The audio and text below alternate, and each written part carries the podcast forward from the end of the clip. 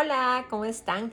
Les saluda Ingrid Matos en nuestro espacio Aprendiendo Juntas y quiero hablarles acerca del contentamiento. Quiero que vayan conmigo a la palabra a Filipenses 4 y el versículo 11, 11 y 12. Y dice, no digo esto porque esté necesitado, por, pues he aprendido a estar satisfecho en cualquier situación en que me encuentre.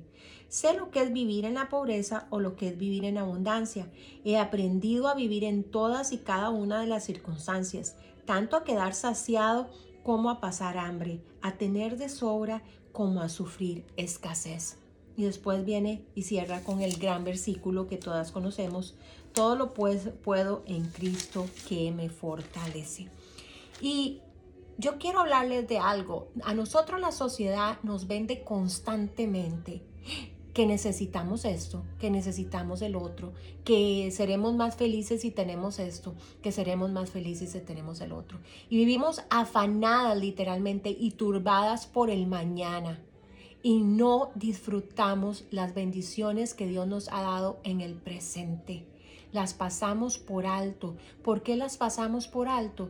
Porque estamos tan enfocadas en lo que no tenemos que perdemos de vista lo que ya tenemos, lo que el Señor nos ha dado. Yo oigo constantemente, ay, no es que el día que yo me case, entonces esto y esto. Ay, no es que cuando yo tenga hijos, esto y esto.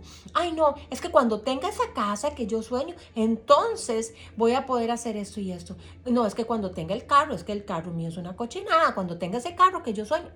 ¿Y qué tal si empezamos a hacer como Pablo?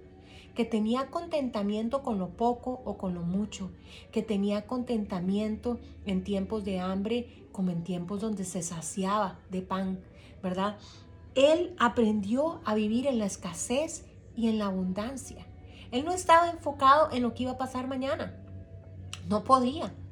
Era un misionero, ¿verdad? Y después estuvo preso y lo que le esperaba mañana, ¿qué era? La muerte.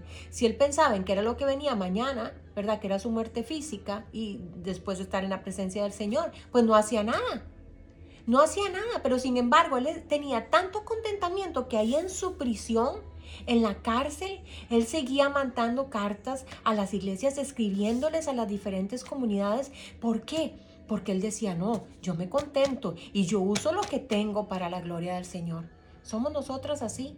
Miren, no me contesten, porque yo sé que la mayor parte no lo somos así, ¿verdad? Nos lamentamos cuando viene adversidad y bueno, cuando salga de este valle, yo voy a poder hacer esto y esto. No, hagámoslo cuando estemos en el valle. Aprendamos a ser agradecidas en medio del, valle, en medio de las circunstancias difíciles, en medio de lo que estemos pasando. Y dejemos de afanarnos tanto por el mañana. No me malentiendan, no que no tengamos que superarnos y que no tengamos que mejorar. Claro que sí. Debemos de superarnos, debemos de mejorar, pero que, pero que ese no sea nuestro objetivo en la vida y que perdamos de vista lo que realmente es valioso. Las cosas que el Señor nos están dando hoy para que hagamos, las cosas que el Señor nos está dando hoy para que las valoremos, para que tengamos un corazón agradecido. Y con esto te quería dejar. Que Dios te bendiga.